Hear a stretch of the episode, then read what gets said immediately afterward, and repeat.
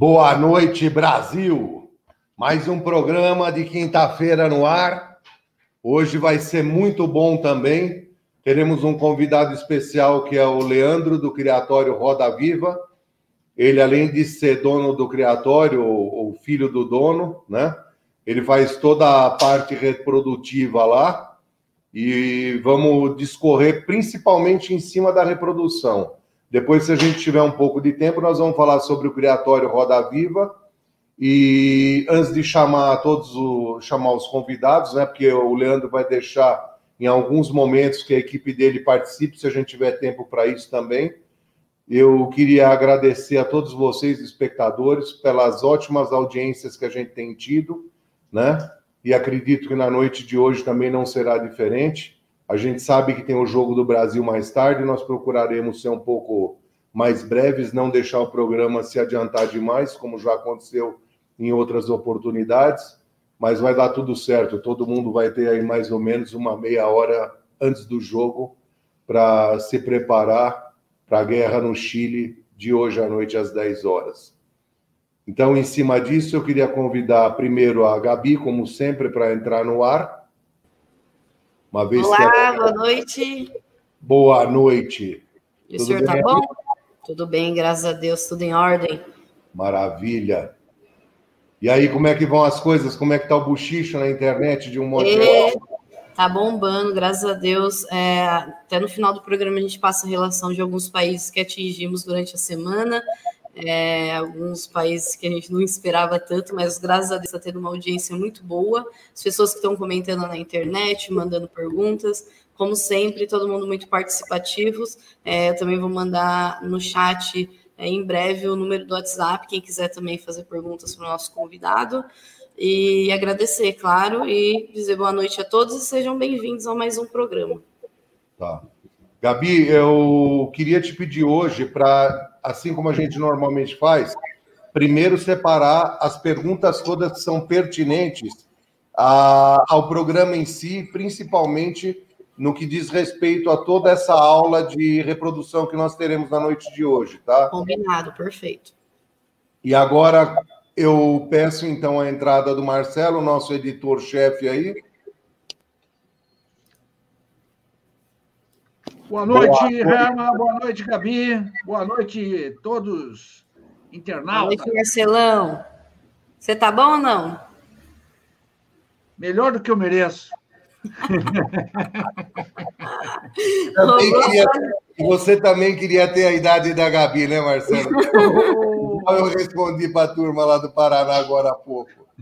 Vamos convidar agora, então, a nossa estrela da noite. Por favor, Gustavo, Inclua aí o grande Leandro do Criatório Roda Viva.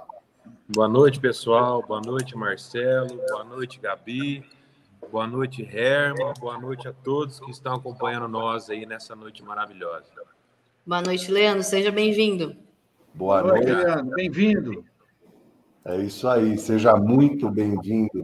Eu tenho certeza que você vai brilhantar demais na noite de hoje Conhecimento para isso você tem, dedicação também.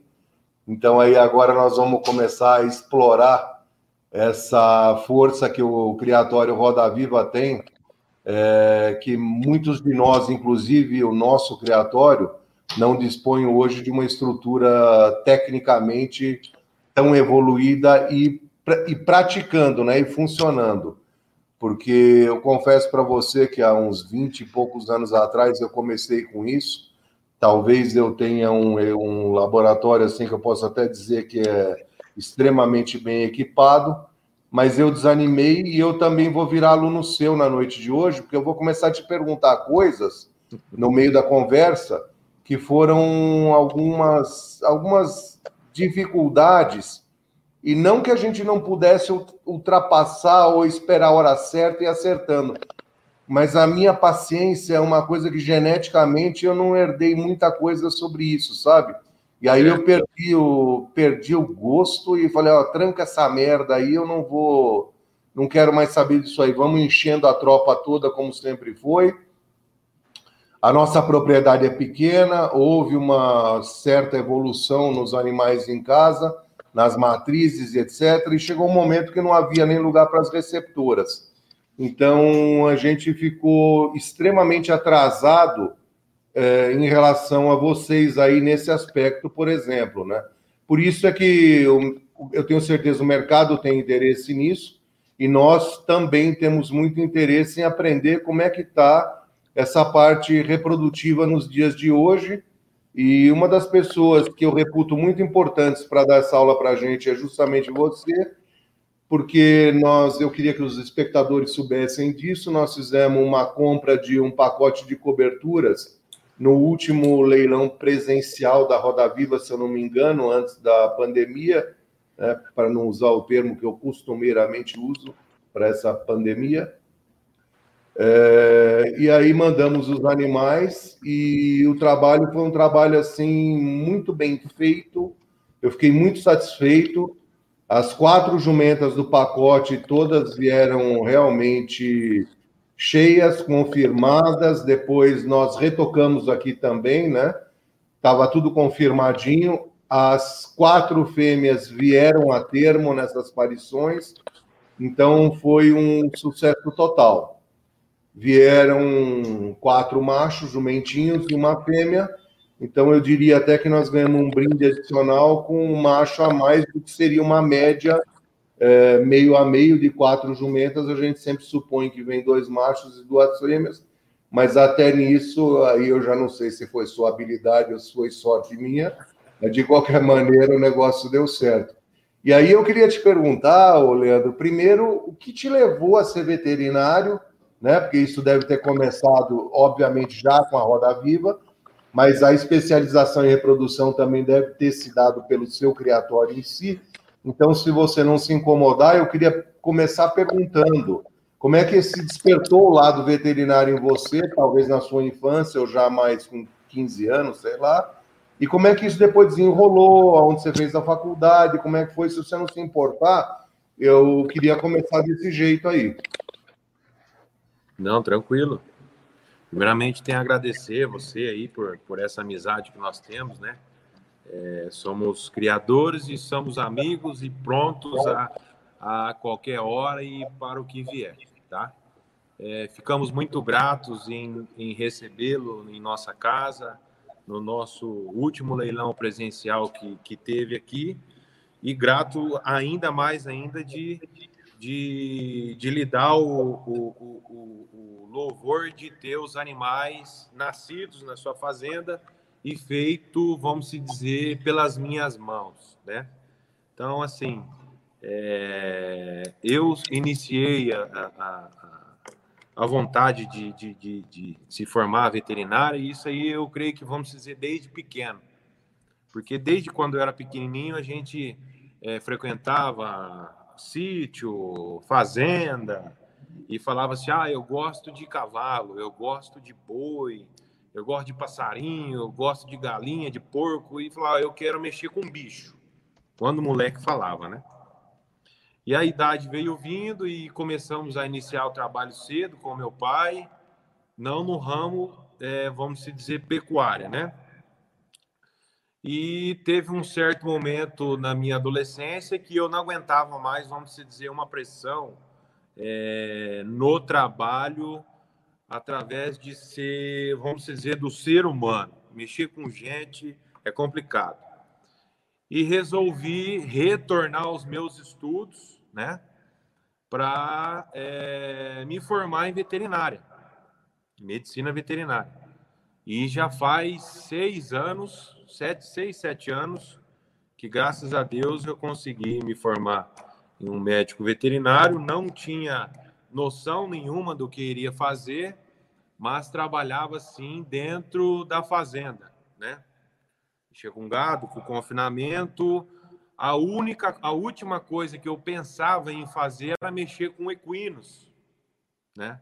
Porque já tinha um veterinário que dava assistência para nós na fazenda, porque isso era, era muito moroso, muito trabalho, é, desprende de muito tempo e era bastante quantidade de animais. E veio um certo dia, falei assim, pô, será que é, é mais fácil eu mexer lógico, nas coisas que é nossa mesmo e a gente se interessar e produzir com, com, com qualidade e com gost, gostar do que a gente faz, né? Foi aí que eu comecei a iniciar um trabalho. E quem, e quem passou é, é, um pouco e bastante coisas do que eu sei hoje, né?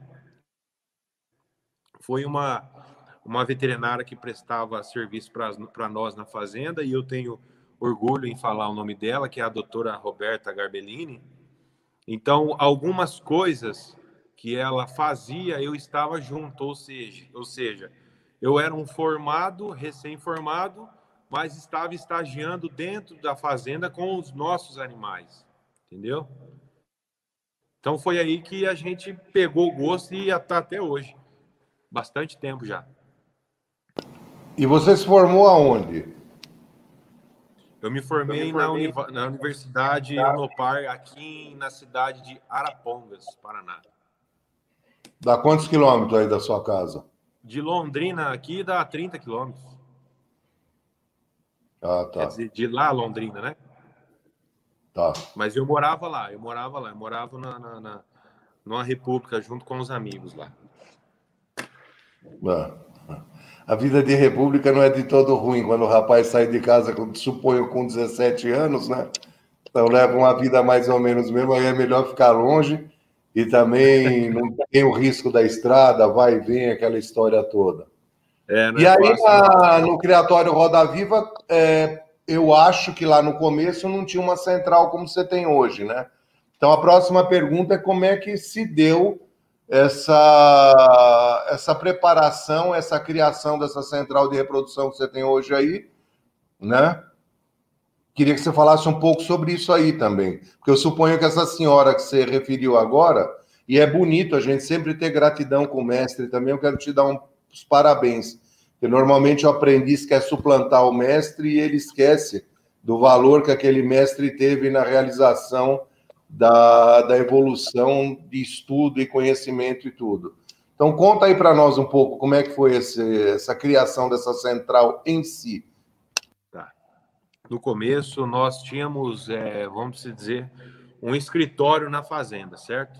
Uma portinha, um escritório, uma mesa, aí tinha um microscópio, um botijão de sêmen, e somente isso, não tinha tanta meio de, de, de você é, trabalhar com reprodução, certo? E na, na, na, fazenda, a gente sabe que é um pouco mais complicado por, por se tratar de um laboratório, é, entra, sai, sujo, pó e tal, mas tudo bem. Então, a gente não tinha esse trabalho profissional é, em reprodução dentro da fazenda, porque era pequeno, é, até mesmo a gente costumava colocar os jumentos em, em estação de monta, não fazia tanto embrião no início, né? E de antemão, depois da gente é, mudar, é, trazer os animais para uma vitrine, é, surgiu a, a, a, o interesse de montar um laboratório, uma central de reprodução, né? Para se atender as, as, os nossos trabalhos internos, nossos animais e oferecer aos trabalhos aos interessados, aos clientes, ao, ao pessoal que visita aqui, que procura um, um, um trabalho diferenciado.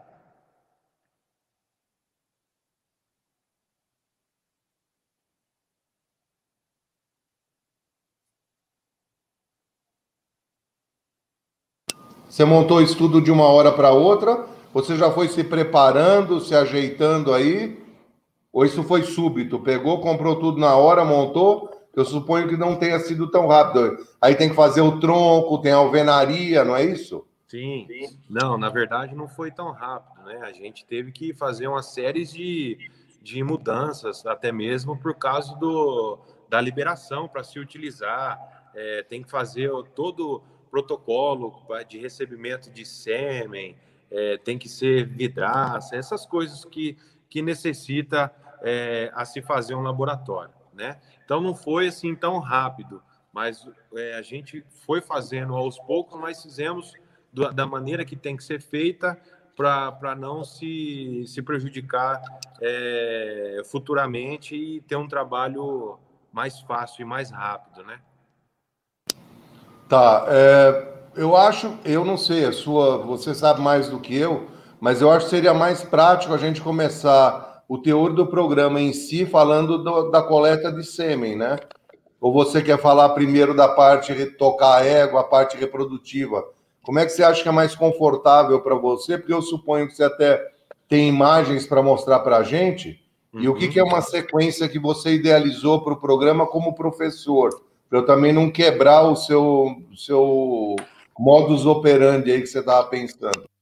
Não, tranquilo. É, a gente, eu montei um, um tipo um roteirinho aqui para ficar mais fácil para a gente mostrar para o pessoal que está acompanhando nós aí, tá?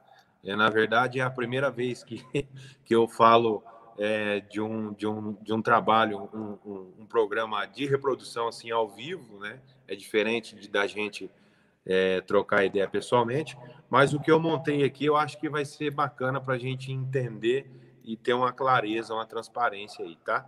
Então, assim, eu, eu, eu gostaria de começar, é, pode ser com a coleta de sêmen, né?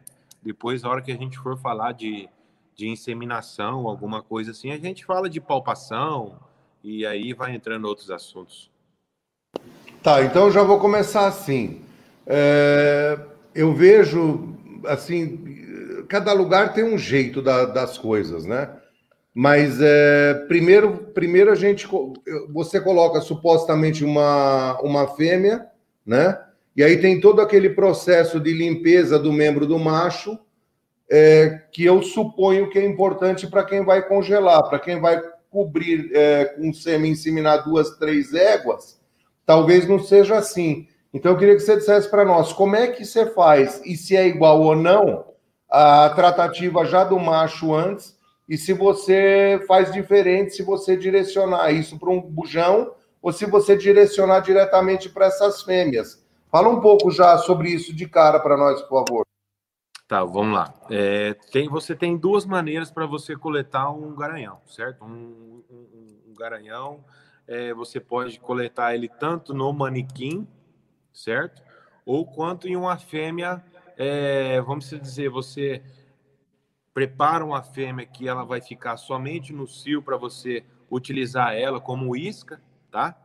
E você é, utiliza o garanhão para montar nela, só que aí você faz o desvio do, do, do, do pênis e acaba fazendo a coleta de sêmen, tá? Leandro, deixa eu cortar, no manequim também precisa de isca, né? Oi?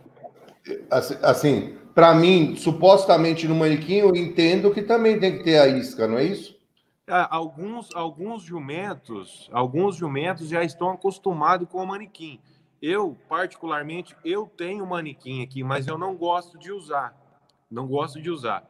Porque nas primeiras vezes os jumentos vê aquele aquele manequim, eles acabam ficando com, com um susto, cara. Porra, puxa cabresto dali, espanta dali, vaza dali. Eu falei assim, não, então vamos ficar aqui. Às vezes chega algum garanhão para fora aqui para coletar ou congelar sêmen, alguma coisa assim, gente utiliza.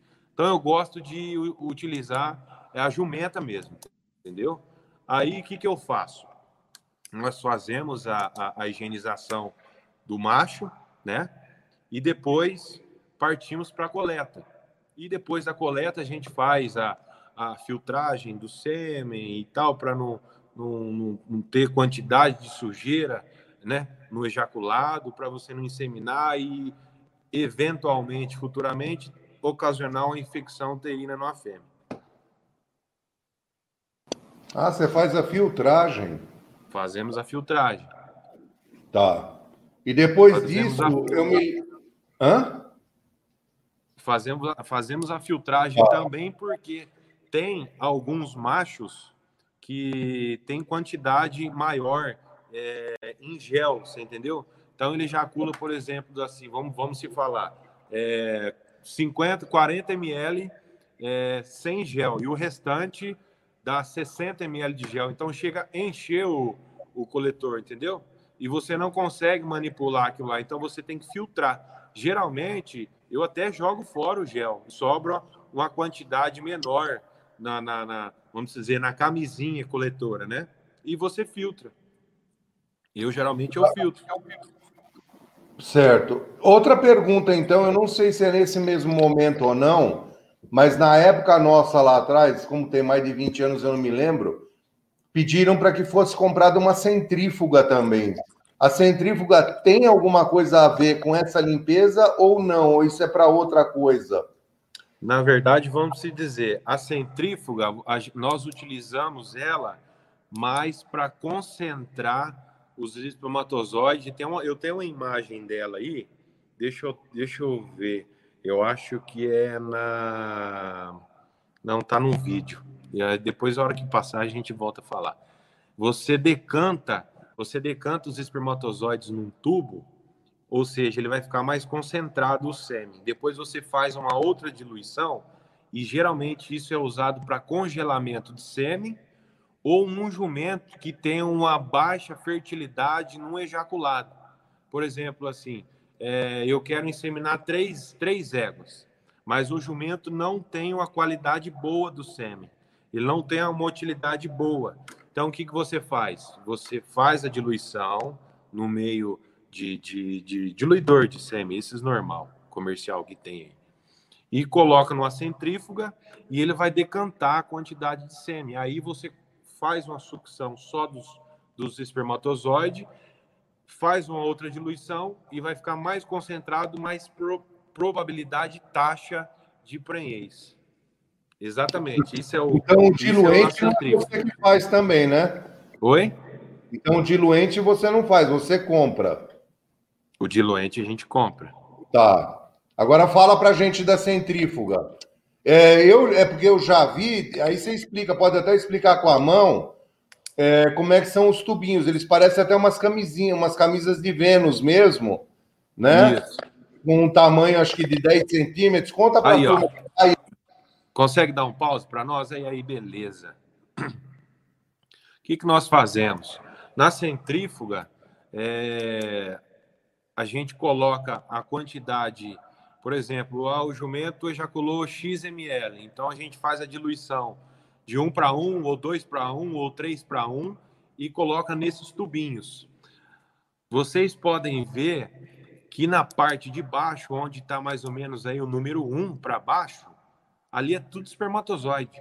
Da parte de cima é, é diluente. Então, o que a gente faz? Nós jogamos fora esse diluente e já temos outros diluente novo com, a, com, a, com a, uma, uma quantidade de ml menor e nós colocamos esses quatro tubos em um diluente só, certo? Que vai dar mais viabilidade, mais motilidade com a prenhez. Aí eu quero te fazer mais uma pergunta também. É, e se em algum momento eu te cortar o raciocínio, você pode me chamar a atenção e falar: oh, eu quero concluir, depois eu respondo.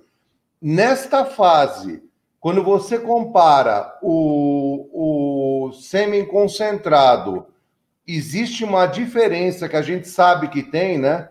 Só que tem lendas que falam valores que eu não sei se são reais ou não mas é significativa a diferença do volume de espermatozoides de um jumento jovem sadio com o de um garanhão jovem sadio, não é isso? isso Ou eu estou falando alguma bobagem? Não, perfeitamente. Assim, é...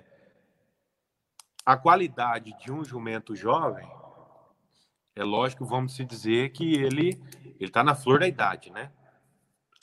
Mas um garanhão, vamos se dizer, um pouco mais zerado, um pouco mais é, de idade, com todas as a, a, o manejo, vacinação, alimentação, eu creio que é lógico pela vida pela vida para frente ele vai diminuir sim a qualidade do sêmen dele.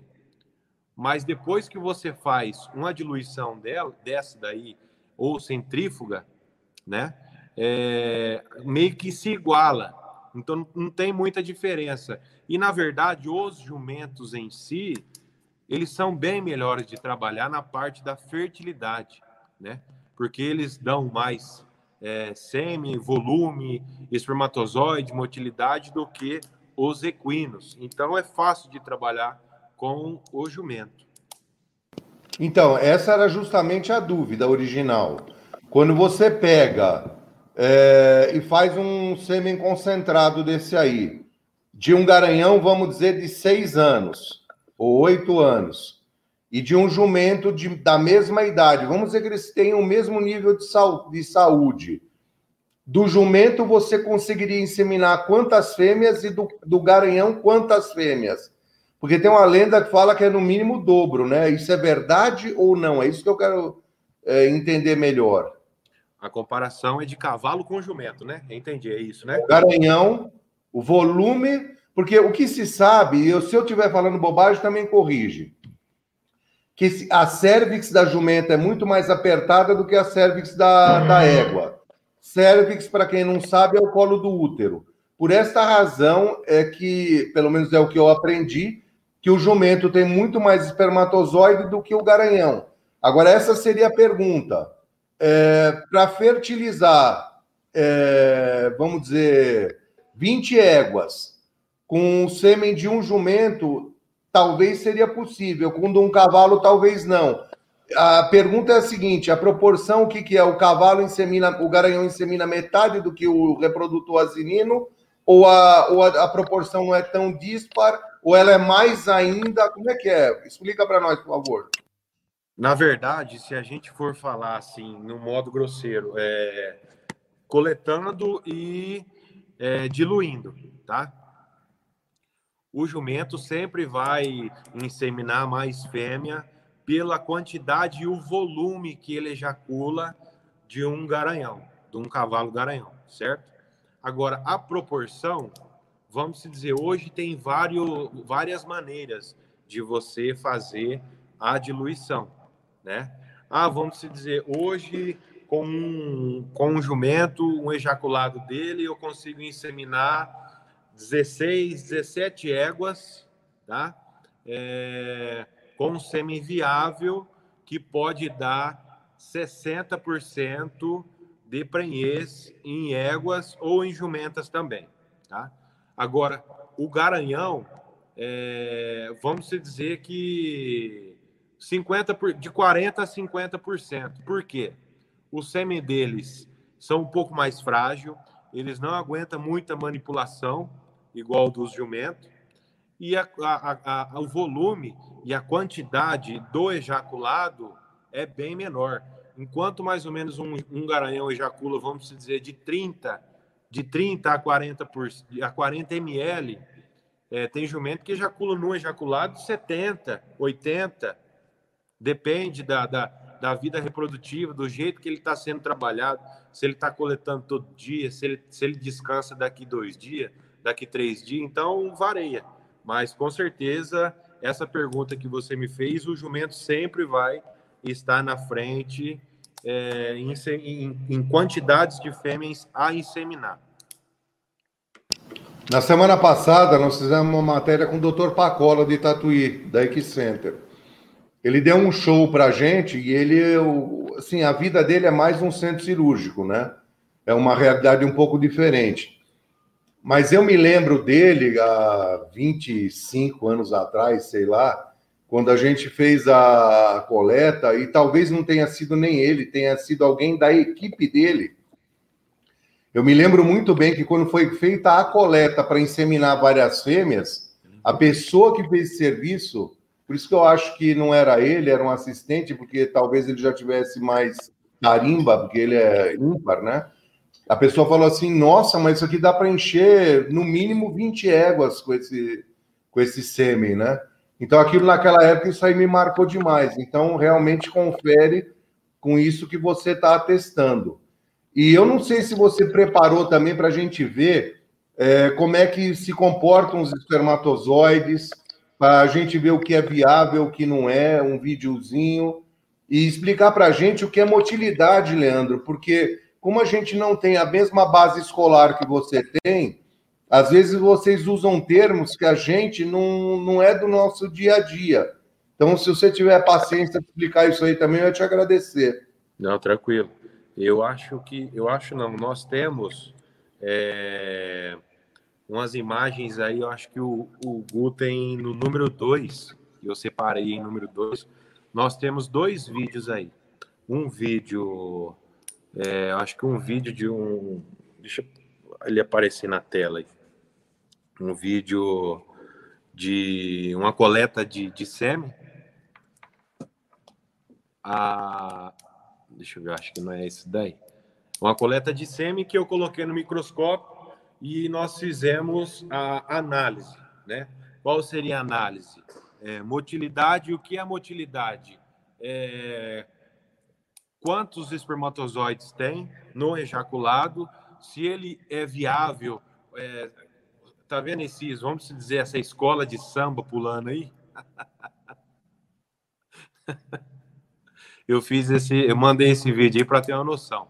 Essa escola de samba é, mais movimentada é um ejaculado é, sem diluir, tá? Essa aí já é uma imagem diluída. Dá para dá ver é, bem nítido que nós temos mais espermatozoides, né? Do que uma outra do que uma a outra imagem que passou. Então, assim, na coleta do sêmen, nós, o que, que nós avaliamos? Motilidade, vigor. O que, que é o vigor? Vigor é essa dancinha dele que ele faz assim, certo? Para chegar até o, o, o, óvulo e fecundar, certo? É, qualidade do sêmen, quantos milhões por ml vai ter um, um, um, um ejaculado, você entendeu? Então, essas são é as análises é, de princípio que nós fazemos, não tem tanto segredo. Esse é um ejaculado recém-coletado, um garanhão, e mostrando aí para vocês no microscópio. É, e aí você calcula também o tipo dos movimentos, que alguns têm movimentos meio parasitas, eles ficam rodando, é, e outros têm esses movimentos meio para frente, né? É, que te é. diz se a qualidade do sêmen é melhor ou inferior, não é isso? É, geralmente quase todos os garanhões vai ter alguma, alguma porcentagem de defeito, certo? Ou é cauda dobrada, ou é uma cabeça virada. Geralmente é, essa, é essas imagens, esses espermatozoides que nós vemos que fica andando em círculo, você entendeu? É, que anda um pouquinho e para, vai um pouquinho e para. Então, assim, quase todos os machos têm uma porcentagem de defeito. É lógico que se tivesse, é, de, acho que é de 1 a 5, é, que você tem que pontuar no, até mesmo no, no andrológico de um macho, né? Então, assim, é, hoje tem métodos de até mesmo é, como se fosse um. Poxa, como que chama? Quando você faz o glicopano na boca do animal? É um proteico, alguma coisa assim, que você dá para um, um macho, um garanhão, e uma, uma reprodutora também para melhorar esses defeitos que ele tem para você diminuir e, e melhorar a, a, a qualidade espermática dele. Tá. É, a diferença aí de uma, de uma imagem para outra é gritante. E eu não, eu não percebi esse sêmen. Eu acho que você reputa ele como um sêmen bom, eu suponho, não é isso? É, para mim, um semi, uma qualidade de um semi desse é excelente. Tá. É, vamos dizer, de zero a. Você tem a contagem de zero a 100. 100 vai ser muito difícil de você de você ter, porque lógico que sempre vai ter uma porcentagem negativa, né? Mas um, um semi de boa qualidade, você vamos se, vamos se calcular, vamos se falar de 65 é, a 80, 85, 90. Não, show. Beleza. E, e aí depois você, como é que é o procedimento? Eu acho que agora a gente já pode pular para tocar a égua, né? E usar esse, e usar esse sêmen, certo? Ou pode você ser. tem mais alguma colocação a ser feita aí? Não, da parte de coleta de sêmen tá tranquilo, é isso daí mesmo. Ah. E aí você, você faz o toque, é, você costuma é, inseminar na hora da ovulação? Você insemina antes? Aí conta para nós, ou insemina dois dias pelo menos? Como é que é esse procedimento? Tá, vamos lá. Eu vou. Ou, ou, até vou te perguntar mais uma coisa: ou insemina ela ovulada? e aí você aproveita aquelas poucas horas posteriores à ovulação. Como é que é esse negócio na, na, no seu manejo aí?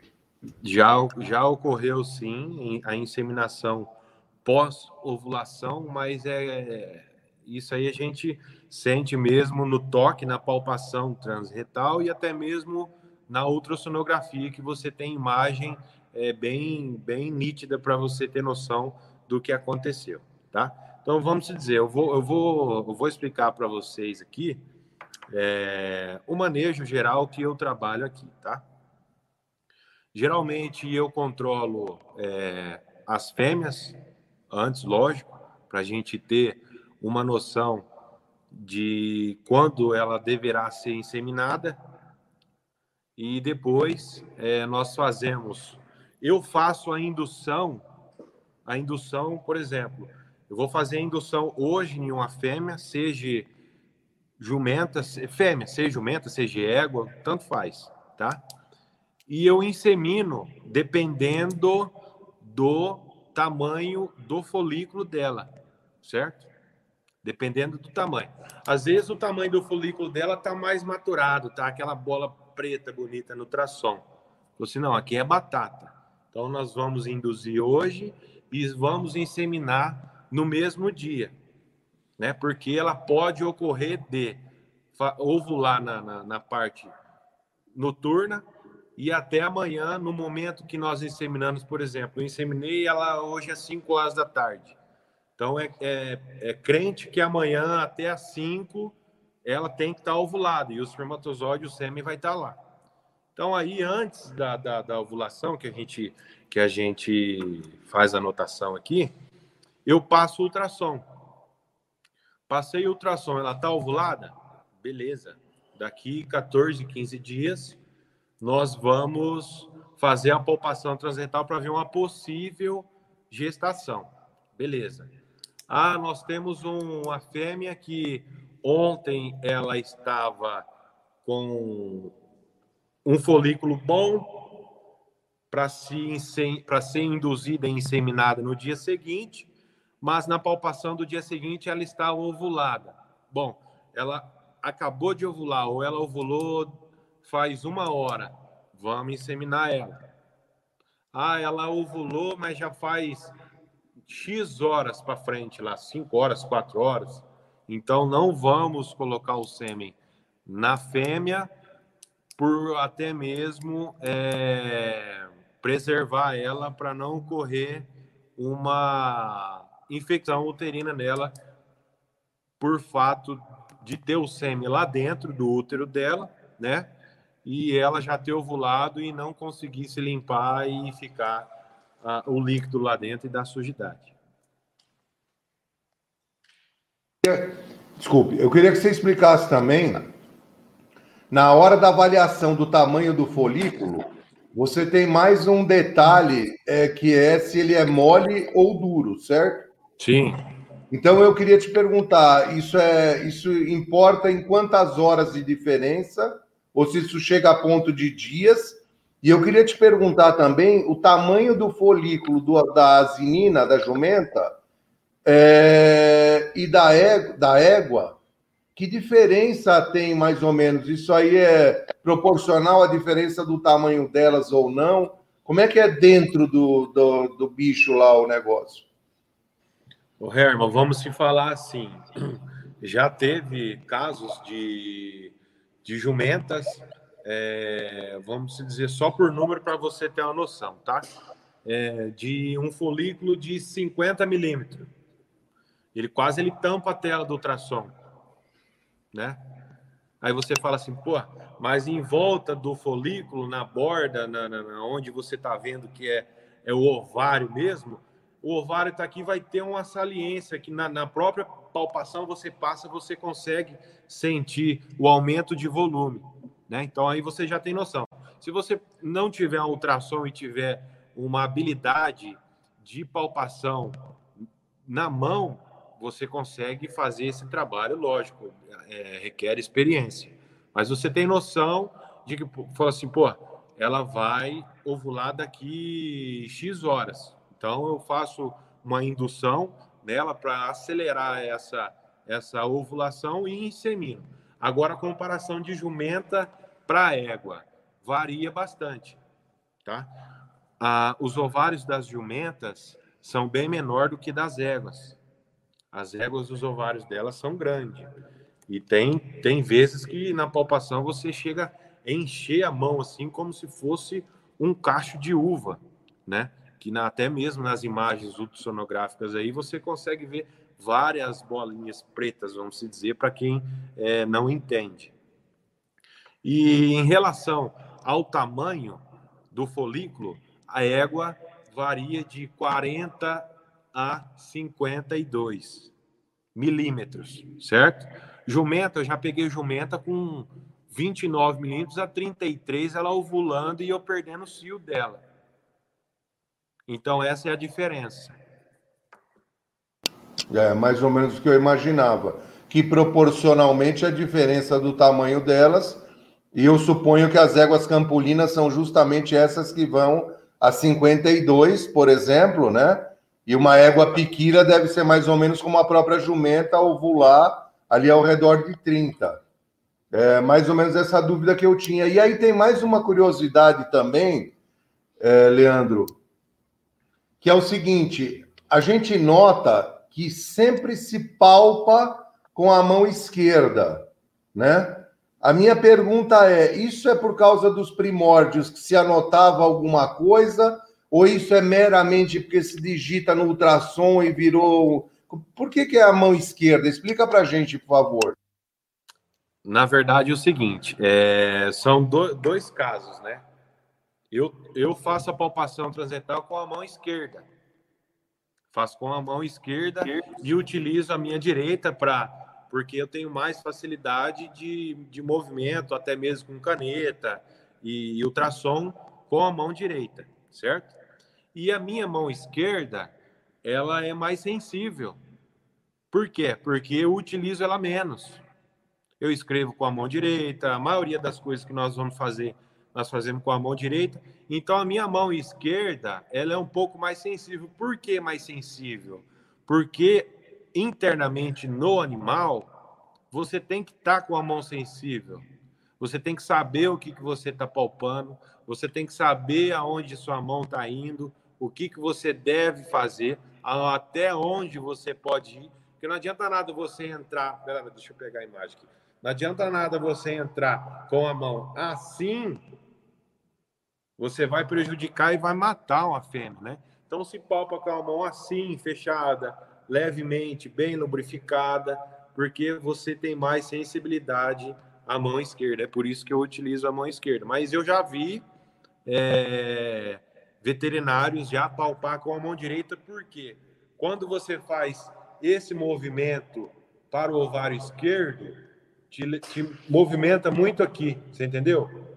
E aqui não, aqui os dire... Ah, o ovário direito tá certo, o esquerdo você chega a virar o corpo. E tem gente que não tem essa facilidade de fazer e usa a mão direita, ou até mesmo palpa com as duas mãos e tal. Mas a minha, a minha eu, eu utilizo a mão esquerda. Ah, eu já vi mesmo. Agora que você está falando que eu estou prestando atenção.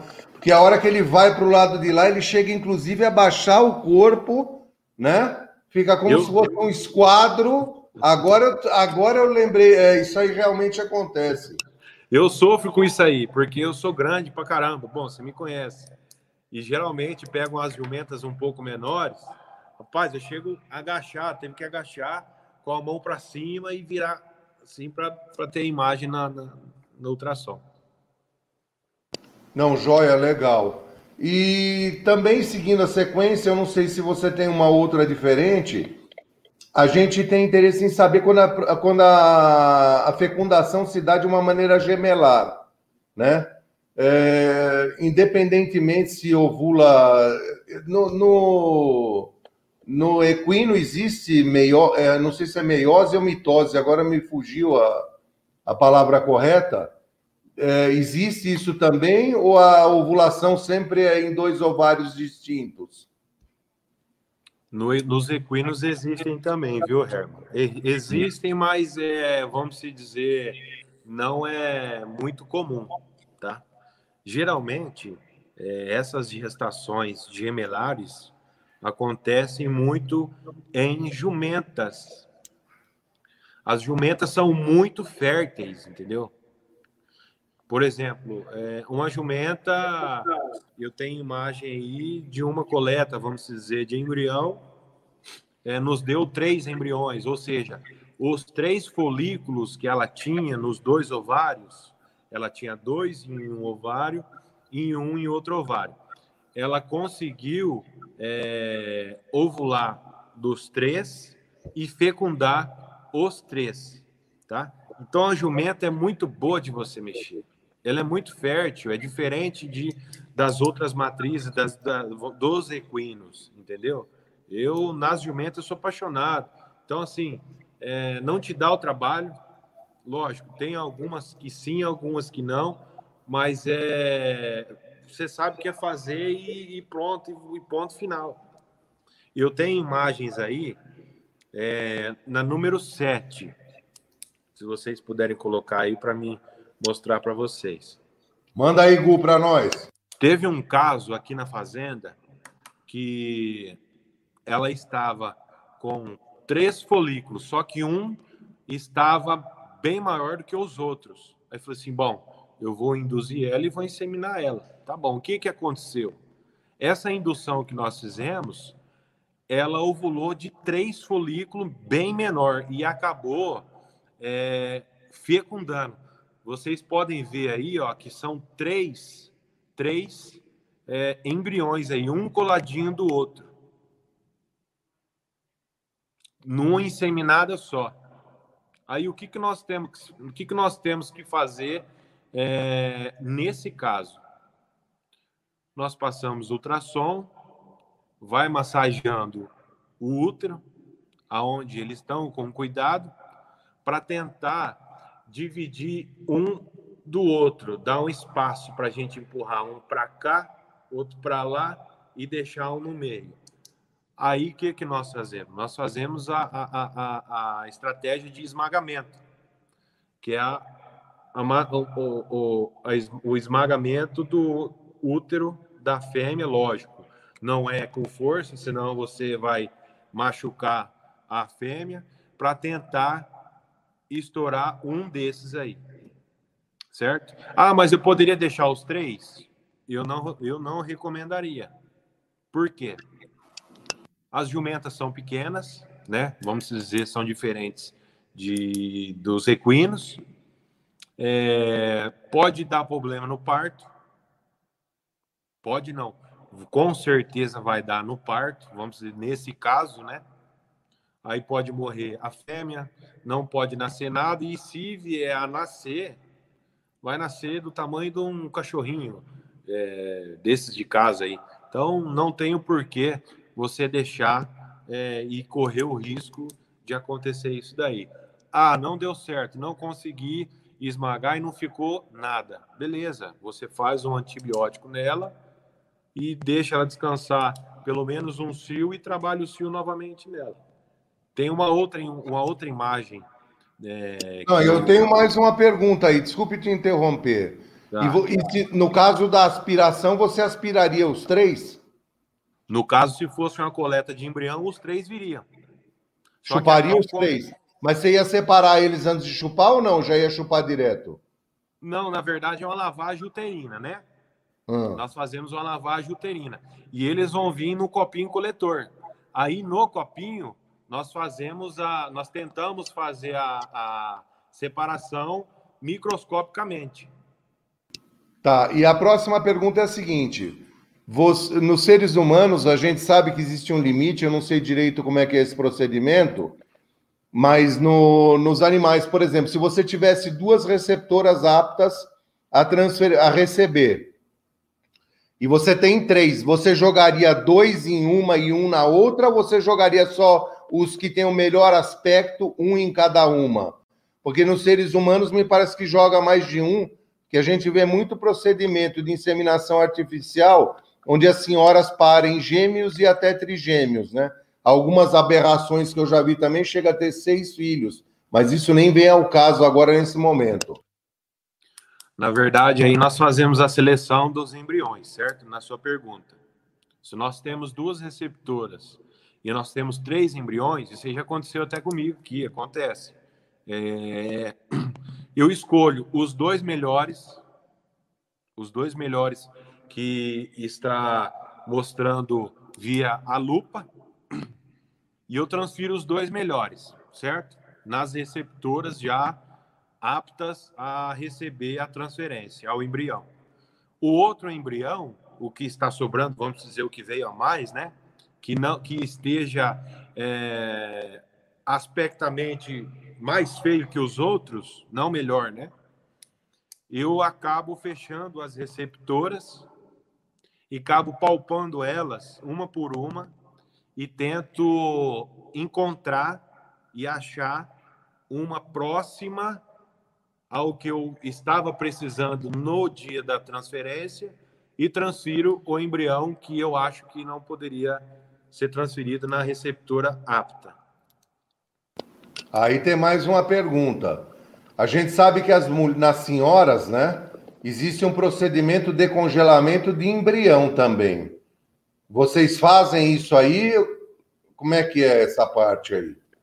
O congelamento do embrião equino, ele não faz muito tempo que está é, aqui para nós, no Brasil. Acho que no Brasil, algumas centrais aí que são, vamos dizer, é, referências no, no, nacionalmente, já estão fazendo. Eu, no momento, não estou fazendo, tá? Mas estou atrás de fazer. O maior interesse meu é ter um, um banco genético congelado e guardado ali de algumas doadoras nossas, porque a gente não sabe o que, que pode ocorrer, se pode dar alguma cólica, se pode correr no pasto, ou se amanhã pode amanhecer morta. Então a gente tem que ter um material genético dessas indivíduas que nós mensuras ter é, linhagem a X tempo para frente. Mas no momento eu não faço, mas vou começar a fazer. É, mais uma pergunta. Existe uma diminuição na vida reprodutiva dessas fêmeas que a gente trabalha nas centrais como doadoras? É, em casa, 25 anos atrás, quando eu fiz isso, eu percebi que começou a dar um defeitinho numa e na outra. Às vezes, quando eu vejo alguns leilões de equinos, eu percebo que uma doadora começa a pular de mão em mão e eu começo a entender que ela está fazendo isso porque ela já não tem mais a resposta da fertilidade. E aí ela começa a pipocar no mercado aí. Isso é certo ou é uma, impre... uma impressão equivocada que eu tenho? Na verdade, isso daí é muito válido, tá? Isso daí é válido porque isso daí, é, essa manipulação é, não é da, da fêmea, né? É, o, o ciclo dela, o ciclo da, de uma fêmea é de um jeito e nós forçamos a ter outro, no intuito de é, aumentar produto nascido por ano, ou até mesmo é, no mercado vender X filhos dela, como acontece, é, a gente assiste leilão, a gente sabe como que é, né? Então, assim, grande período de fertilidade dela para frente, ela vai ter um problema, sim, de reprodução, porque nós estamos manipulando muito. É muito hormônio, é muito seuzinho, é muita lavagem uterina, é muita passação de sonda no, na cervix que pode é, ocasionar alguns problemas futuros, entendeu? Então, é, eu acho que eu estou de acordo com o seu pensamento, sim, que pode ter um problema futuro é, reprodutivo na manipulação de, de, dessas fêmeas. É, essa é uma, uma coisa que eu percebi já, e eu só queria ter certeza absoluta, né? Porque quando começa a desandar, você vê que não para num canto, não para no outro, e você vê que perante ao padrão racial, aquela fêmea já, já ela é maravilhosa, ela já deu muitos filhos bons em outros lugares, Por que, por que seria, se não isso, que ela fosse pulando de galho em galho depois disso, né? Deixa é, eu dar mais um. Hã? Na verdade, Na verdade é, vamos dizer que elas precisam de um descanso também, né? Vamos dizer, você estipula aí, ó, vou coletar, ela vai entrar em reprodução, vamos dizer, de uma doadora de transferência de embrião. Ela vai entrar em reprodução três meses a quatro meses. De três a quatro meses é pau, cacete. Lavar e tirar embrião e tal. E depois ela vai ficar fazer o descanso dela. Isso é válido. Por quê? Ela tem toda a recuperação hormonal que ela tem, que ela teve, é, as manipulações, que nem eu falei agora, de lavagem uterina, de passação em cervix e assim vai. Então tem que ter um descanso, sim. Não adianta você só é, abusar, abusar, abusar e esquecer do indivíduo. Ele tem que que permanecer a, a, a, a vida dele do jeito que ele é. Não adianta você só utilizar, né? Aí mais uma pergunta. Descansar significa enchê-la por uma estação ou deixá-la só vazia? A jumenta tem que parir, né? Deixar a jumenta vazia, eu acho que não tem o porquê deixar vazia.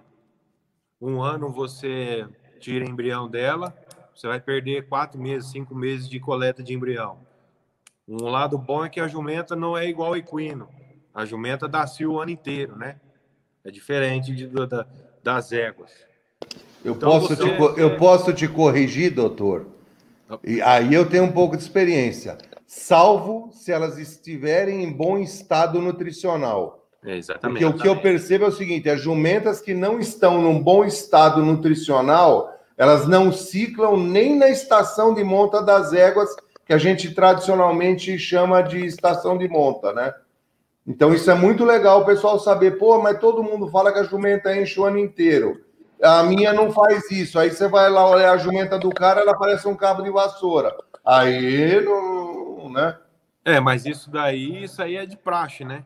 Se um criador e se um proprietário de uma fêmea ou de alguma coisa, de algum animal que tem intenção de colocar o seu animal em, em, em, reprodução, de primeiro ele tem que colocar na mente dele que o animal tem que estar sadio. O animal não vai pegar, não vai enxertar numa condição corpórea ruim, e mesmo que a, que a fêmea pegue é, a, a cria, vamos dizer, ela não vai conseguir gerar para frente. É com 60, com 90, com 120 dias. Ela pode sim jogar fora. Então, o que manda em, em, no modo, vamos dizer, geral, em fêmeas, prenhes, é a boia. É boia e tem que ter comida, senão não dá cio, não pare e não tem como.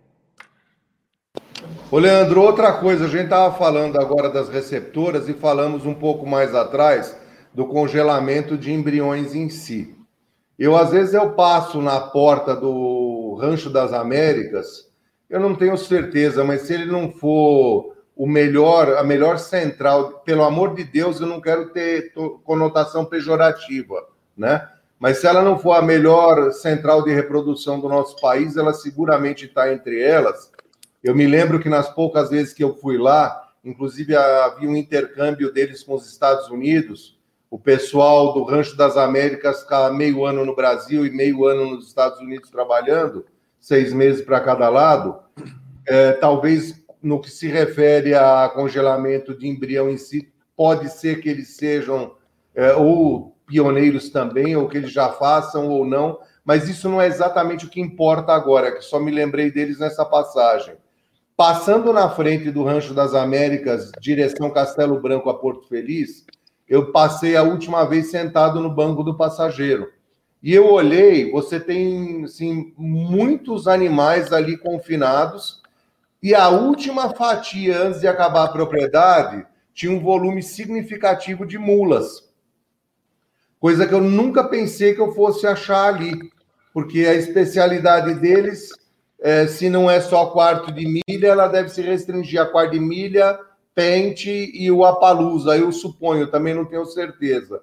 Eu fui lá a última vez, tem muitos anos, e aí eu queria que você dissesse um pouco para a gente como é que é esse lado de, de usar a mula né?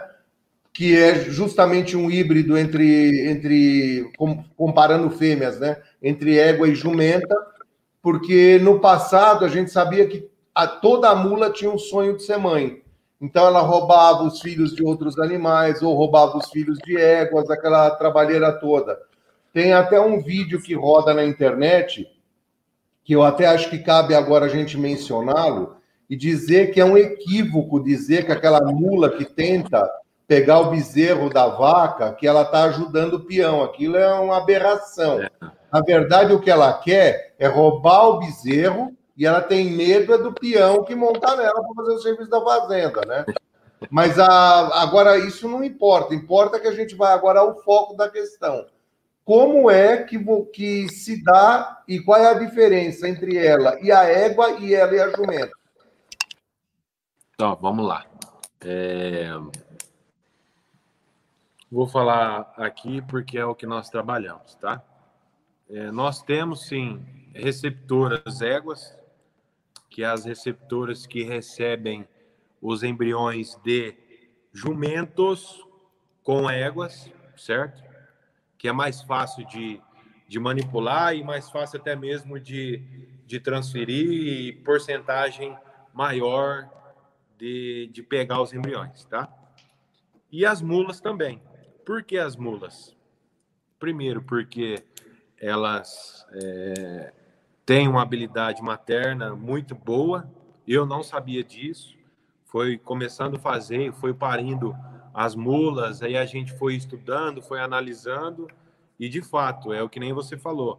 A mula, quando pare, ou ela quer tomar, que nem nesse caso que você falou do bezerro, ela quer tomar e ela quer cuidar. É difícil de alguém chegar perto porque elas, elas ficam bravas, certo? As mulas. As mulas, elas ciclam normalmente igual uma fêmea normal. Ela tem os ovários normal, certo? Ela tem as cervix até melhor do que éguas, certo? Bem parecido com jumenta, que é um pouco mais curta, mais fina e mais rígida. Ou seja, é, dá trabalho para você fazer a, a, a, transferência de embrião. Eu que tenho uma mão grande, é complicado. Então você tem que ir com cuidado e, e transferir. Mas é por um lado é bom, porque é, é fechadinha e outra coisa é, são, por falar de, um, de animal estéreo, né? Vamos dizer que, que esse útero que nós vamos utilizar, ele está novo em folha, então ele está assim é, apto a receber um embrião no meio limpo. Diferente de uma égua, que a égua, às vezes, ela dá uma, uma leve quantidade de líquido, mas é por estar no cio, para ficar mais fácil do espermatozoide andar dentro do útero e chegar até os ovários e, e chegar é, a, a, a, fecundação do, do dentro do, do, do, útero. E outra coisa também, é, por que utilizar as mulas? Hoje você vê tem mula para trabalho, mula para serviço, mula de cavalgada, mula de patrão que fica só na fazenda para final de semana o patrão andar, mula de prova de marcha. Então, são várias modalidades no mundo muar, né? E é, descobrimos que às vezes as mulas de serviço, uma mula que às vezes não dá uma atuada boa, não dá uma prova, uma mula que você, vamos dizer, descartaria, você utiliza ela no meio reprodutivo. Você entendeu? E os embriões de jumenta são recebidos nas mulas porque a mula é o cruzamento do jumento com a égua, certo? E elas têm uma contagem cromossômica diferente do macho jumento com a égua fêmea, certo? Ela é um número ímpar. Se eu não me engano, eu acho que é o número 63. Ela tem 63 cromossomos. A mula, a égua 62 e o, os, os jumentos 62 e as éguas 64. Então, ela é um número ímpar que é, é híbrida. E por ela ser essa fusão de cruzamento entre jumento e égua, na hora da aparição, que a gestação, vamos dizer, que leva de 12 a 13 meses, já aconteceu, né? A 14 meses, né? A mula reconhece esse tempo gestacional. E a égua não, a égua geralmente com 11 meses, alguma coisinha, ela vem a jogar para fora o embrião todo pronto. Quase vão praticamente nascido, ou nascido e através do nascimento acaba morrendo por não estar pronto a nascer. Então é muito difícil de uma mula não parir ou jogar fora. É, é, é, eu aqui dentro de casa nunca tive esse problema, tá? A única diferença dela da mula também é que ela não tem a, a, a produção do hormônio chamado progesterona, que é o hormônio da gestação, correto? E nisso nós fazemos uma aplicação a partir do dia que é, transferimos esse embrião na mula, fazemos a aplicação desse hormônio semanal, semanalmente, tá? Até 120 dias de gestação. Para quê? Para que a gente tenha certeza de que o embrião vai estar dentro da, da, da receptora, com os hormônios recebidos semanalmente, e através dos 120 dias de gestação, o próprio feto, o próprio, o próprio embrião, se produz esse hormônio internamente e consegue se gerar até a, a, a aparição. Então, assim, é, comercialmente, ah, é bacana? Uma mula parir? É bacana. Lógico que é, é coisa nova, né? É, hoje já tem vários locais que utilizam a mula como receptor, como você mesmo falou, Rancho das Américas. Aqui em Londrina também tem outro criatório que utiliza isso daí.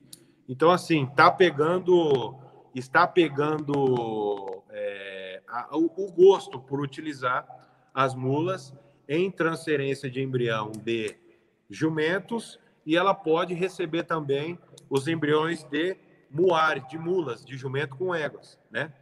Só que assim, é um pouco mais trabalhoso, não é fácil de você fazer. A mula, ela, é, vamos dizer, não é igual uma égua para você manipular, né? É todo, todo um trabalho de acompanhamento, folicular, ultrassonográfico, é, indução, hormonal, então assim vai. E, a, e, a, e, até mesmo, vou até prolongar um pouquinho, tá? Até mesmo a, a, a mula é, em anestro, na épocas, nas épocas de anestro, vamos dizer que é fora de estação, onde as éguas estão, vamos dizer, paradas, né? As mulas em anestro nós conseguimos também artificialmente trabalhá-las para receber os embriões. Então é uma vantagem. Por isso que aqui na Roda Viva é, eu gosto bastante de utilizar as mulas como receptoras. Trabalhá-las significa usar o ciozinho? Não, na verdade, não, na... na verdade, o ciozinho nas mulas em anestro não vai fazer é, é, efeito. Vamos dizer que elas estão paradas, elas não estão ciclando, os ovários estão parados lá, né? Então a gente utiliza o meio de estrógeno, certo? Como um indutor de, de... Oh, me fugiu o nome agora. De edema, vamos dizer, é, útero, certo? Praticamente como se ela tivesse no cio, porque um animal no cio, vai dar um edema no útero. O útero vai aumentar de tamanho. E depois você trabalha no hormônio de progesterona, que vamos dizer que é um folículo quase maturado e ovulado, certo? Na progesterona. E você faz a transferência nessas fêmeas é, trabalhadas sinteticamente, vamos dizer. Pô, muito legal. É, Leandro, agora basicamente as minhas dúvidas elas estão sanadas e eu sei que você tem mais imagens aí. Se você quiser ir colocando alguma coisa com relação à reprodução e pedindo para o Gustavo jogar na tela para a gente ver, de repente o burro velho aqui te pergunta mais alguma coisa também, né? Vamos passar as imagens aí do dos embriões. Nós estamos falando de transferência de embrião agora de mulas também para a gente ter a noção do que, que é o embrião, de como é a, a, as receptoras depois de paridas, e assim, só para ter a noção, né? O pessoal dá uma olhada. Põe uma caneca aqui para mim. Põe uma caneca para mim. Uma caneca, não tem caneca aí? Caneca de chá. Aí, ó, isso aí é uma imagem de um embrião com nove dias tá? Esse foi nove dias pós-ovulação.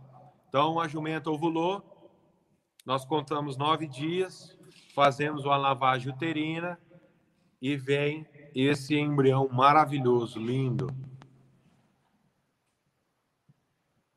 Aí são dois embriões, tá? O que, que eu posso te dizer aí?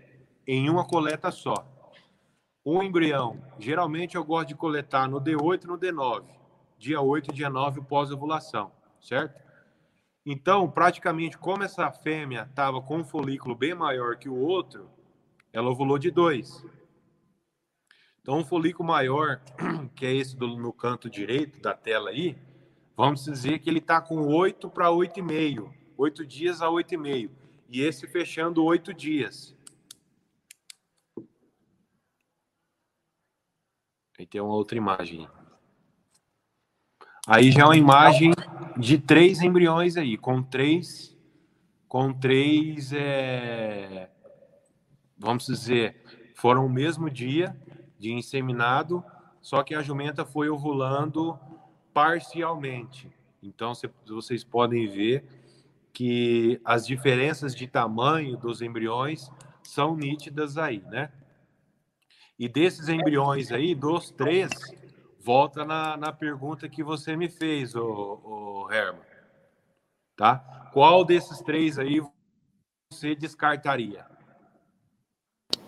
Visualmente, Eu? o menor o de cima. é o mais feio, né? É o de cima. Então, não que eu descartei, eu coloquei numa receptora que eu acharia que poderia pegar e não pegou. Agora os dois foram fecundados. É, se bem que ele tá bem redondinho também, né? Tá redondinho, mas é porque por causa de tamanho, né? Às vezes ele de deveria ter ficado um pouco tempo mais dentro do útero para se formar, né? Mas eu claro. não poderia deixar, porque se eu deixasse, a hora que eu lavasse o, o, o, uteri, a, a, o útero, fazia a lavagem uterina, esse maior já não, não caberia na, na, na pipeta. Poderia estourar. Entende? Então, você, se você tivesse só uma receptora, você usaria o do meio. Só uma receptora? É, se você fosse chupar, aspirar e jogar numa receptora ou estrangular, você deixaria de, em qualquer um dos dois sistemas, você deixaria vivo só o do meio, certo? O do meio, o do meio.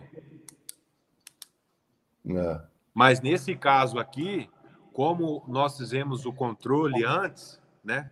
Eu sabia que ela tinha mais de um folículo.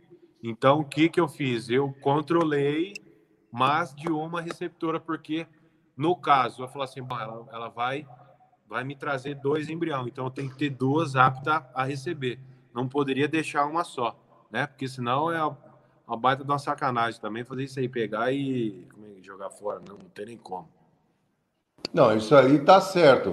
Só que não é sempre que dá certinho para as duas receptoras também estarem aptas, né? Sim, às vezes, né? nesse caso aí, que como eu tinha controlado duas, poderia dar um embrião só. Aí o que, que eu fazia? Eu passava o ultrassom nas duas receptoras e via qual melhor estava para receber o embrião. Só que nesse caso, como tinha as duas, foi os dois e pronto, entendeu? E vieram a termo. Tá, tá, tá prenha. Já tá com o que, né? Com 120 dias, né? É a, as aplicações de, de, de, de hormônios de, da, das receptoras acaba nesse mês. Maravilha. O que mais você tem de bom para nós aí? Vamos ver, essa imagem aí, essa imagem é nós é, olhando aí na, lupa, né? Para procurar o, o, o, embrião na placa, né? Porque quando você lava, vem a, as sujidades uterinas, tem restos de célula. Então você tem que olhar na lupa e depois tirá-lo do meio sujo, né? Vamos dizer, e é, colocar no meio de embrião que um meio limpo, onde tem proteína, onde vai melhorar o desenvolvimento dele para fazer a transferência. Tem mais uma imagem. É a mesma imagem de nós procurando o embrião, dependendo de, do tamanho do embrião, você não precisa nem ver na lupa, né? Você pode ver aí que eu estou vendo até por fora, assim, o embrião é nítido, você consegue ver ele sem sem estar tá na, na, no, no olho da, da lupa aí. Aproveitem que isso também tem dia hora para acabar, viu? Eu também enxergava bem, aí quando você tiver 70 anos, você vai ver como é que é o negócio. Aí já é um, um, nós utilizando o método da pipeta, né, do pipetão, é, puxando o embrião da placa e levando até a, a receptora para ser inseminada. Acho que é a próxima imagem que nós vamos trair aí. Aí já é uma mula, né? A, receptora é, no tronco contida, é, recebendo a, a transferência de um embrião ou embrião no dia da, da coleta. Ô Leandro, eu acho só que cabe um parênteses aqui para os nossos espectadores entenderem e saberem, que é o seguinte: quando a gente faz o procedimento de palpação e de averiguação, a gente faz isso num toque retal. E quando a gente, obviamente, depois no momento da inseminação, a gente faz isso por via vaginal, né? Que muita exatamente, gente às vezes exatamente. me pergunta, muitas vezes as pessoas me perguntam, é, mas Aí o ultrassom entra no útero, como é que é isso, não sei o que. Eu falo, não, isso aí vai por cima, né? Pela, por vias retais, que é importante o pessoal saber. E aí eles perguntam também o seguinte, mas então por que, que não faz por fora da barriga? E a resposta que eu sempre dei e dou é por causa do volume corpóreo que tem uma égua, por exemplo, se comparada com uma senhora. Então é óbvio que você tem que procurar um caminho onde essa visualização seja mais simples, né? E exatamente, exatamente. eu acredito que seja exatamente essa a questão, não é isso? É bem isso é. mesmo. Você tocou um ponto legal aí que até mesmo passou despercebido, eu não falei. É, a palpação transretal, em, já, já até fala transretal, né? Em equinos, é, é bem válida. Por quê? você não consegue fazer palpação em equinos a não ser através do reto. Não tem como. Primeiro você calça uma luva nas mãos, uma luva de palpação, faz a limpeza do reto, bem lubrificada a luva, né?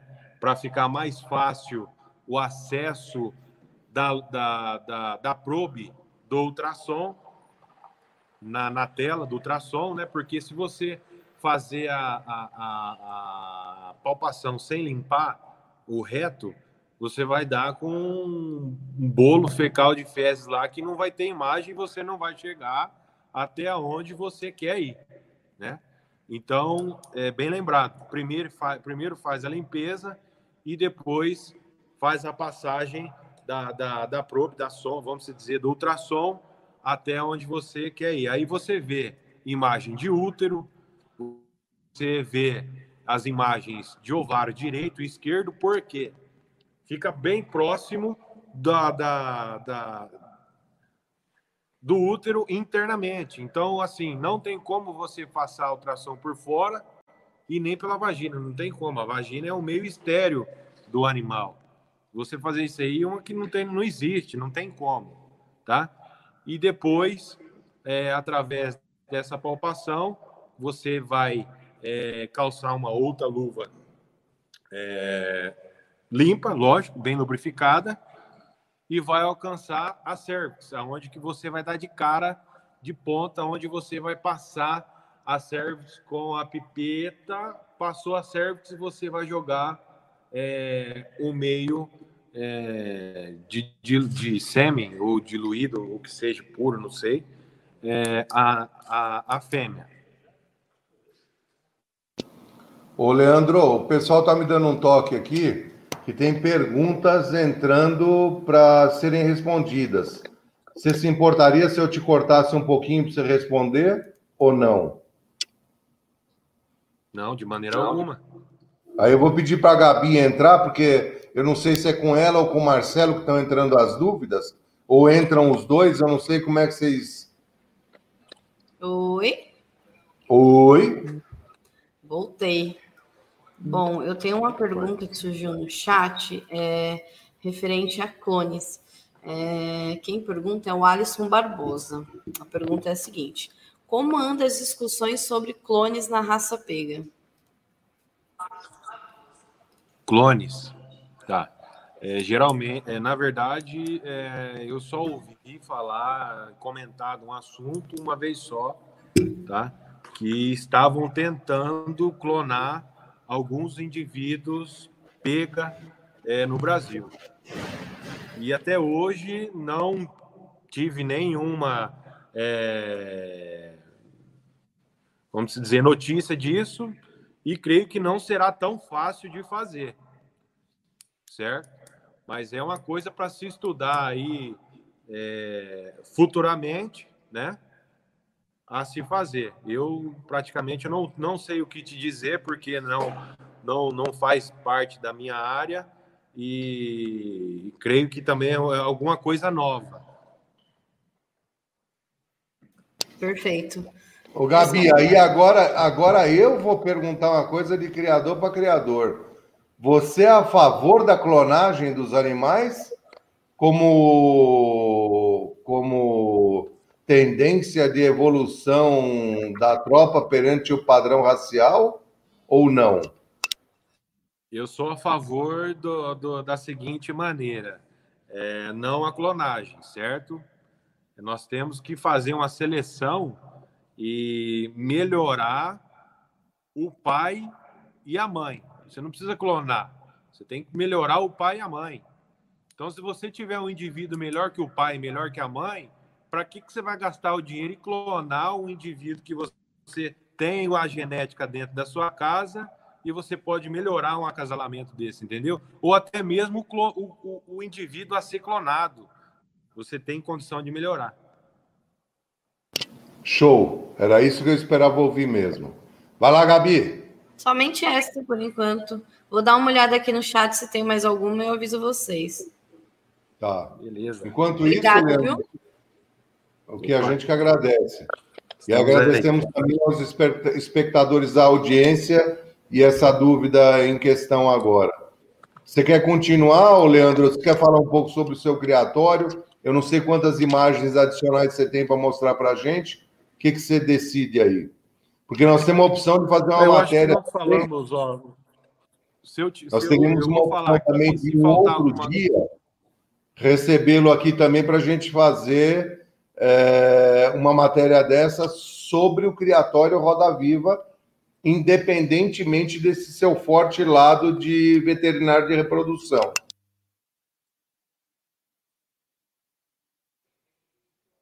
Tá, cortou um pouco, eu não, eu não consegui entender o que o amigo falou, mas vamos lá.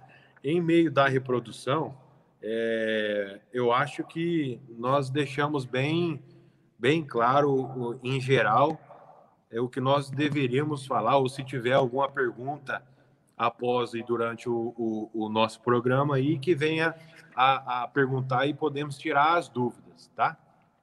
É, agora, é, se me permitir e, e, e puder falar um pouco do nosso criatório aqui, eu gostaria de, de chamar um senhor que acabou de chegar aqui para ver um filho falando no celular. para dar uma boa noite para vocês aqui, que é meu pai, acabou de chegar. Então, é, começou através dessa, desse cara aqui, e se não tivesse início, eu acho que, que eu não estava dando sequência e, pe, e pegando gosto e fazendo ele vir final de semana somente tomar uma cerveja com nós e ver tropa. Vou chamar ele aqui para dar uma boa noite para vocês. Aí a gente Será... vai conversando é, mais um pouco aqui, tá? Será um imenso prazer em recebê-lo. E aí, Olá, Donizete, boa noite. Boa noite. Boa noite a todos que estão acompanhando aí a palavra do Criador. Eu estava em viagem, mesmo assim, nos pontos que consegui acompanhar, é, então consegui chegar aqui em tempo aí de poder acompanhar praticamente no finalzinho. Muito feliz, satisfeito pelos momentos que eu acompanhei aí, sucesso. Donizete, muito obrigado. É, você tem a opção também depois de ver pelo YouTube o programa ou também pelo Spotify. Você tem essa opção, já que você viaja bastante, você tem ambas as opções. Mas é um imenso prazer recebê-lo no programa também. A ideia nossa é que nós já estamos perto do horário terminal, né? Mas a nossa ideia era fazer essa matéria também abrangendo o criatório de vocês em função do adiantado da hora e de hoje ter um jogo do Brasil daqui a pouquinho, a gente não vai fazer isso porque cai a audiência e perderíamos o sentido disso. Mas se vocês tiverem paciência com a gente, será um imenso prazer recebê-los dentro em breve também para um próximo programa onde nós vamos falar de criador para criador e falar sobre o criatório Roda Viva em específico e não exclusivamente como a gente se pretendeu nesse programa, que é que a dedicação fosse bastante intensiva em cima da reprodução, para que o Leandro pudesse dar uma aula para a gente, assim como foi feita na noite de hoje. E também quero aproveitar e te parabenizar pelo filho que você, que você tem aí, não só de conhecimento, mas de companheirismo, de parceria com o pai, que hoje a gente vê na sociedade moderna que esses laços de pai com filho eles vêm desmoronando lastimavelmente por todos os lados, né? Então eu queria te parabenizar também por ser uma das famílias que consegue manter essa sequência é, de herdabilidade de amor pela tropa de um modo geral. Eu só não vou te tirar o chapéu porque eu já estou sem ele, mas parabéns, viu? O que é isso, Herman? É, eu que agradeço aí pelo, pelo convite, né? E estamos à disposição naquilo que precisar. Nós somos parceiros, somos criador e temos muito a aprender com você aí, que é um exemplo de criador. E com relação ao Leandro, feliz da vida, é, de fato a pessoa é muito empenhada, toda a equipe da Roda Viva e eles estão de parabéns. Não, sem dúvida nenhuma. Hoje a gente não vai poder chamar os seus meninos, mas eu já aqui de antemão, provavelmente eles estão assistindo o programa em algum lugar. Eu queria mandar uma boa noite para todos eles, parabenizar a vocês e a toda essa equipe maravilhosa pelo desempenho e pela história que vocês vêm fazendo, e mais do que isso, contribuindo significativamente para a evolução da raça pega. Então, vocês estão realmente de parabéns, né? Sem dúvida nenhuma, estamos todos aí imbuídos na, na mesma missão, mas vocês são um elo muito importante dessa corrente que eu quero que seja inquebrantável para que a gente consiga cada vez mais mostrar e trazer apreciação e amor essa tropa tanto de azininos como de moares que a gente vem criando numa evolução assim bárbara e vocês são importantíssimos para esse trabalho também, né? É, show. Parabéns a todos vocês e ao Criatório Roda Viva. Tamo junto, Rod. Vou botar a palavra para o Leandro aí para vocês encerrarem. Um abraço. Outro, obrigado e boa noite, meu amigo. Fica com Deus aí. Leandro, mais ou menos aconteceu o que eu temia, né? Se você não se importar, nós vamos ter que fazer um outro programa e aí sim nós vamos trazer a realidade do Roda Viva, trazer os seus animais, mostrar suas éguas, as doadoras, as receptoras, as jumentas doadoras, eh, as mulas receptoras, no caso, né? e vamos fazer uma, uma outra matéria um pouco mais para frente. É, eu estou muito agradecido, eu acho que o nosso programa foi maravilhoso. É, eu não sei se tem mais alguma consideração adicional a ser feita, senão aí, em função do adiantado da hora, eu ia pedir depois para a Gabi e para o Marcelo voltarem, para a gente fazer o um encerramento e numa próxima oportunidade, nas lentes, a gente se fala, mas eu acho que antes disso, provavelmente nos encontraremos em Franca, eu espero.